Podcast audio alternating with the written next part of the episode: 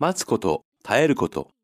何のこだわりもなく、決断力が抜群で、一切ウェットなところがなく、テキパキと仕事をこなし、決して崩れたところを見せないクールな人間。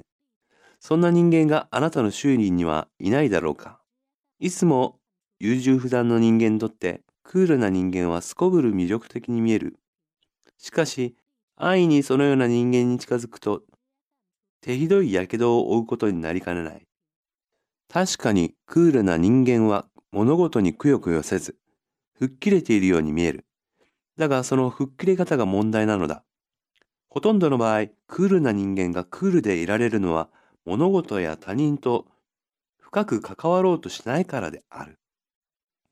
つまり、クールな人間は自分や他人、そして状況を制御できる範囲内でしか行動しようとしないのだ。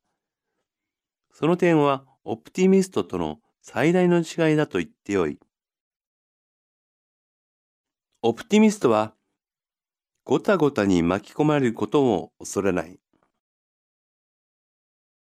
ごたごたに巻き込まれても何とかなるさという楽天性を持っているからだ。真の楽天性は、待つこと、耐えることの大切さを知ってこそ実現される。待つことは自分や他人を制御しようとすることとは正反対の心の働きである。待つ能力はまた痛みや孤独を深いところから感じることのできる能力でもある。そうした能力を持ったときに初めて愛へ通じる心の扉が開かれるのだ。